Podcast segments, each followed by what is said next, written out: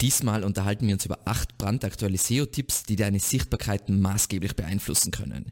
Viel Spaß!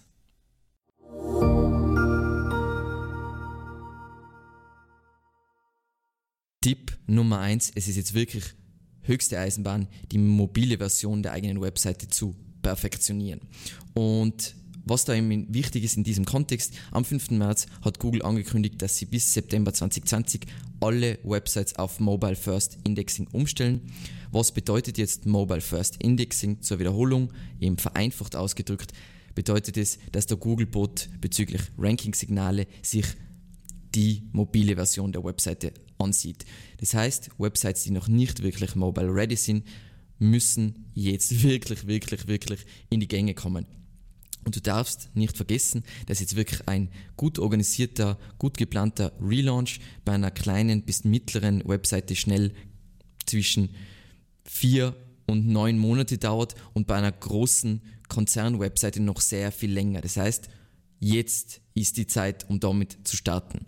Dann die Nummer zwei, die No-Follow-Änderung ab März 2020 ist nur ist bisher nur eine interne Google-Richtlinie. Und zur Wiederholung noch einmal, äh, am 10. September 2019 hat Google ja zwei neue Link-Attribute eingeführt, nämlich UGC und Sponsored. Und sie haben verändert, wie NoFollow gehandelt wird. Und zwar seit diesem Zeitpunkt können NoFollow-Links vom Algorithmus als Ranking-Signal gewertet werden. Und ab 1. März 2020 wäre geplant gewesen, dass No-Follow-Links auch bei der Entdeckung neuer URLs verwendet werden können. Aber der John Müller meint, es hat sich dahingehend noch nichts verändert. Es ist jetzt wirklich nur interne Richtlinien, dass es jetzt erlaubt ist, das anders zu handeln, aber es hat noch keine Veränderung gegeben.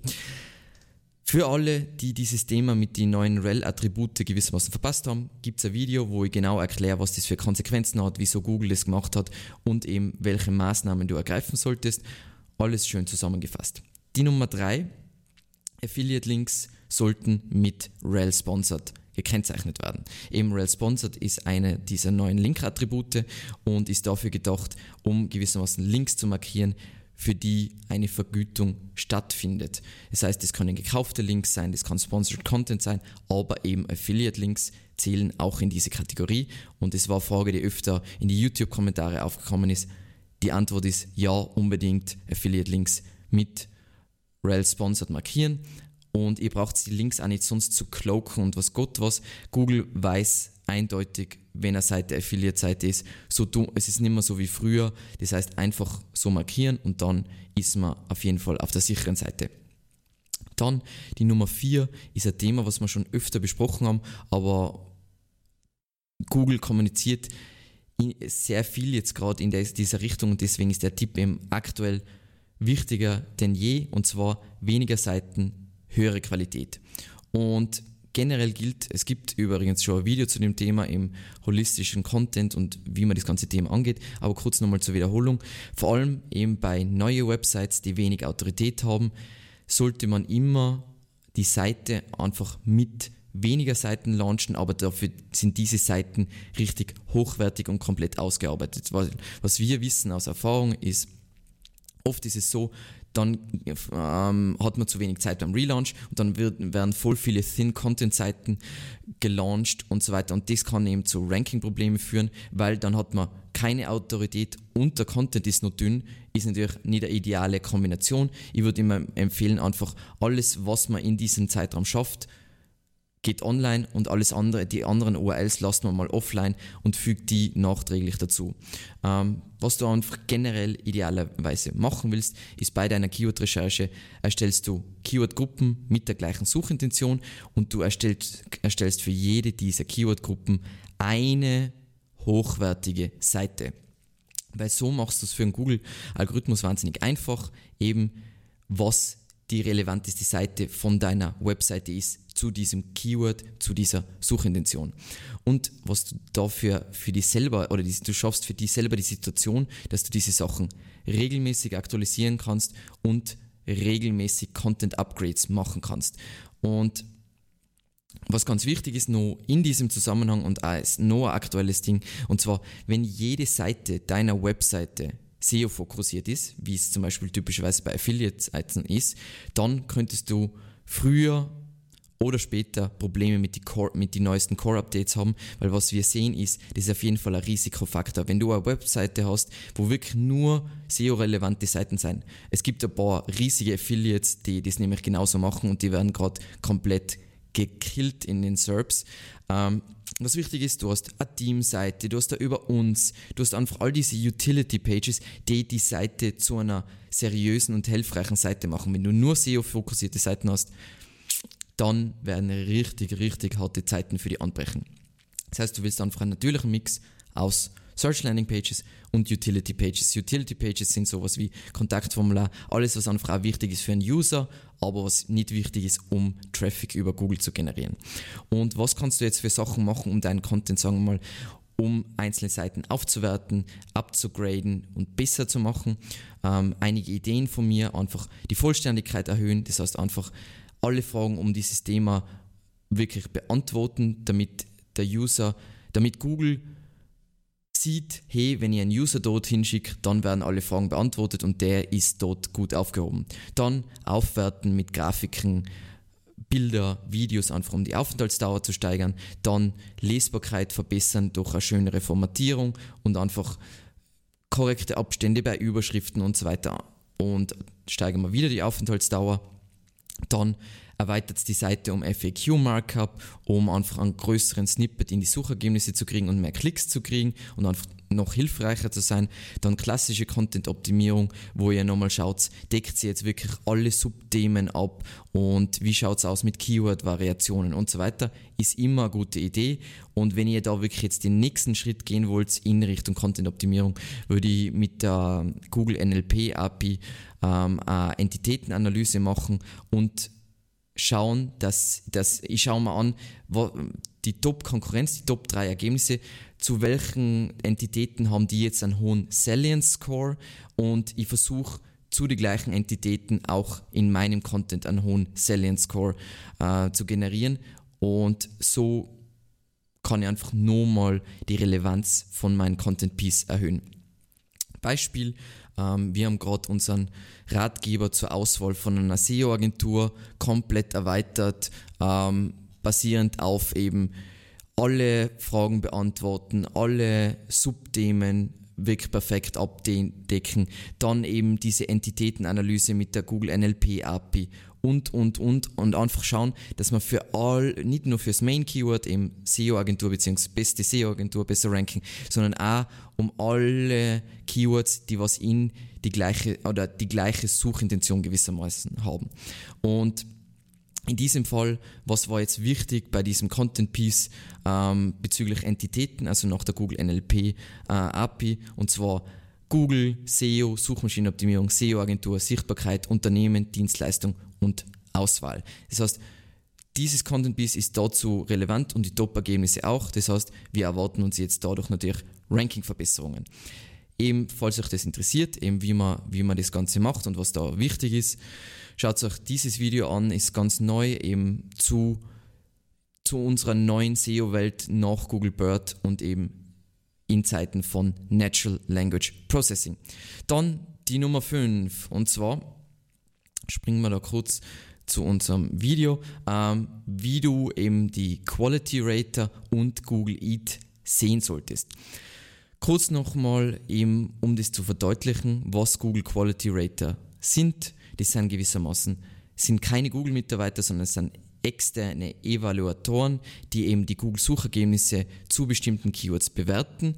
Und was die machen, ist, die wollen herausfinden, ob zum Beispiel ähm, ein Google-Algorithmus-Update den gewünschten Effekt gehabt hat. Das heißt, Google rollt irgendein Update aus und dann schauen sie sich die die Ergebnisse von die Google Quality Rater an, um zu sagen, war das jetzt eine gute Veränderung oder hat es die Ergebnisse weniger relevant gemacht.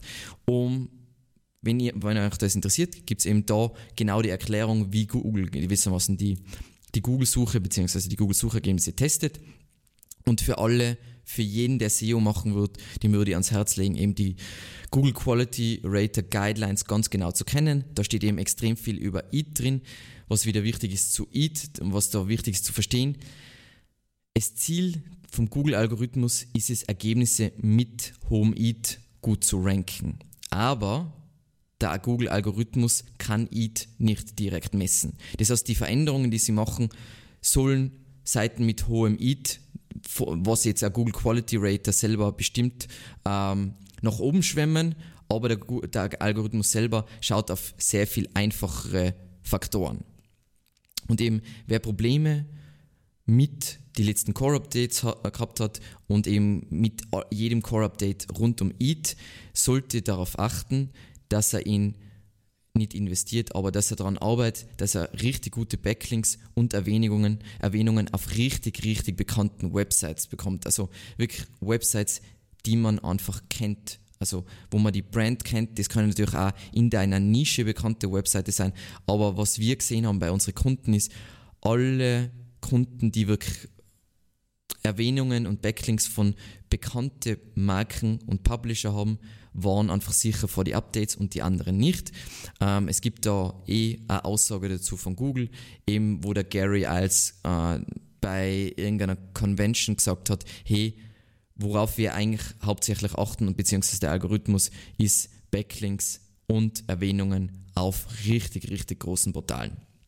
Passt. Dann unsere Nummer 6 damit eben die Link-Entwertung mit dem Google äh, Disavow Tool Wirkung zeigt, muss die URL zuerst neu gecrawlt werden. Das heißt, zur Wiederholung nochmal, was können wir mit dem Google Disavow Tool machen? Wir können einzelne Links oder alle Backlinks von einer gewissen Domain entwerten. Das ist sinnvoll, wenn man zum Beispiel äh, durch negative SEO angegriffen wird von einem Konkurrenten oder von einem Wahnsinnigen oder einfach zur Linkprofilpflege, die ich durch, durchaus für sinnvoll halte. So, was jetzt wichtig ist zu verstehen, damit das Ganze Effekt hat, müssen diese URLs, die auf euch verlinken, also auf denen der Backlink ist, der auf euch zeigt, neu gecrawlt werden. Und dementsprechend ist es sinnvoll, irgendwas zu machen, damit zum Beispiel ihr habt euch, sagen wir mal, Blog-Kommentare auf irgendwelche Spammy-Seiten kauft oder Social Bookmarks oder Profilseiten, damit das Ganze Wirkung zeigt, würde ich all diese Spam-URLs mir alle holen mit einem, einem Tool wie zum Beispiel Ahrefs und sie dann bei sowas wie One-Hour-Indexing neu crawlen lassen, damit die Entwertung auch wirklich durchgeht. Dann die Nummer 7, äh, ein komplexeres Thema, ähm, ist eben das Google Feature Snippet Deduplication Update ähm, und, das war, und zwar das war am 22. Januar und nochmal zu der Wiederholung, was ist nochmal ein Google Feature Snippet beziehungsweise ein hervorgehobener Snippet. Ähm, wenn wir jetzt suchen nach warum ist der Himmel blau, dann sehen wir hier diese Kurzantwort und das ist eben ein Google Feature Snippet oder zu Deutsch hervorgehobener Snippet. Und Früher war es jetzt so, man hat ganz normal die Ergebnisse gehabt und diesen Snippet und diese, das war Platzierung 0 und Google hat das jetzt geändert und jetzt ist es so, dass das das erste organische Ergebnis ist. Und sie sind also jetzt offizieller Teil der organischen Suchergebnisse und die URL, aus dem eben, also zum Beispiel in diesem Fall weltderphysik.de, die URL, aus dem dieser Snippet generiert wird, kommt dann in den normalen Ergebnissen nicht mehr vor, weil Google einfach die Duplikate gewissermaßen entfernt hat. Wenn es jetzt so ist, was manchmal auch passiert in einem Feature Snippet, da habe ich jetzt die Antwort und dann ist da noch ein Bild und das, das Bild ist von irgendeiner anderen URL, dann gilt das Ganze nicht. Es ist also nicht so, wenn mein Bild im Feature Snippet äh, aufscheint, dann ranke ich auch nicht mehr in die normalen organischen Ergebnisse, sondern das ist die Ausnahme für das Ganze. So. Wenn du jetzt bemerkst, und das ist der Grund, wieso das Ganze wichtig ist, wenn du jetzt merkst, dass du jetzt hier in, im Feature Snippet rankst, aber nicht mehr in die organischen Ergebnisse und deine Klickrate geht runter, dann musst du was unternehmen, weil du wirst ja nicht gewissermaßen den Feature Snippet gegen eine bessere äh, gegen was Besseres eintauschen, weil wenn, sie, wenn das Feature Snippet verursacht, dass du weniger Klicks kriegst, dann willst du kein Feature Snippet mehr. Ist ganz logisch. Und das Ganze kannst du blockieren. Ähm, das wird da erklärt, wie du das blockierst. Das funktioniert über ähm, Max Snippet. Da kannst du einfach die Snippetlänge, die was Google verwenden darf, kürzen und somit kann Google von deiner Seite kein Feature Snippet mehr generieren und so kannst du den Feature Snippet auflösen. Wie gesagt, das muss man testen und sich anschauen wie das im konkreten Fall aussieht, aber das ist, wie ihr das Ganze unterbinden könnt. Ihr seid Google nicht ausgeliefert, dass Google sagt, da, ihr habt jetzt ein äh, Featured Snippet und dann habt ihr eine niedrige Klickrate. Nein, so ist es nicht. Jetzt könnt das selber steuern. Zu einem gewissen Maß natürlich. Und Tipp Nummer 8, und zwar der letzte Tipp ist, was ich ganz lustig finde, dass das wieder aktuell ist. Google weiß selbst nicht, ob Links aus PDFs, PageRank und andere Signale weiterleiten. Und das ist jetzt gerade wieder, das alte Thema äh, ist wieder neu entfacht worden, weil der John Müller äh, in einem Google Webmaster Central äh, Video von Anfang des Jahres sagt, sagt er, hey, ähm, ich glaube, dass das Ganze äh, wie No Follow getreatet wird und so weiter. Keine Ahnung. Ich weiß aber nicht sicher und der, der Gary, bla bla, keine Ahnung. Auf jeden Fall ist es so.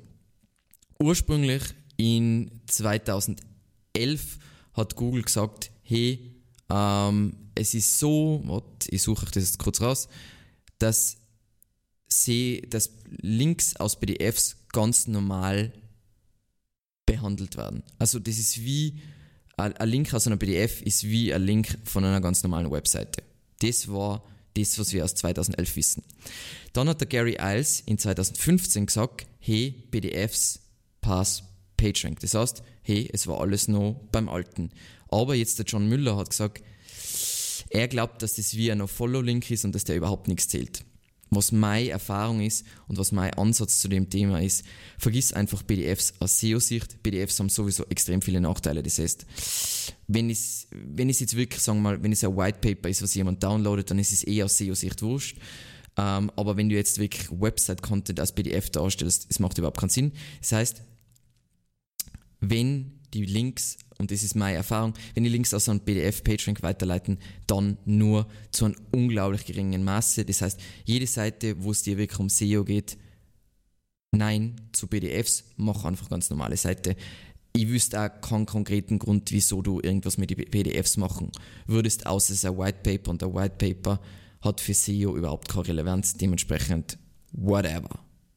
Hast du weitere Fragen oder Tipps? Dann hinterlasse uns unbedingt einen Kommentar. Falls du es noch nicht erledigt hast, abonniere unseren YouTube-Kanal. Und der kurze Hinweis, wir haben einen Content-Newsletter, wo wir über unsere Inhalte auf YouTube, auf unserer Webseite und bei Spotify informieren. Also unbedingt subscriben. Und vielen lieben Dank fürs Zusehen und bis zum nächsten Mal. Ciao.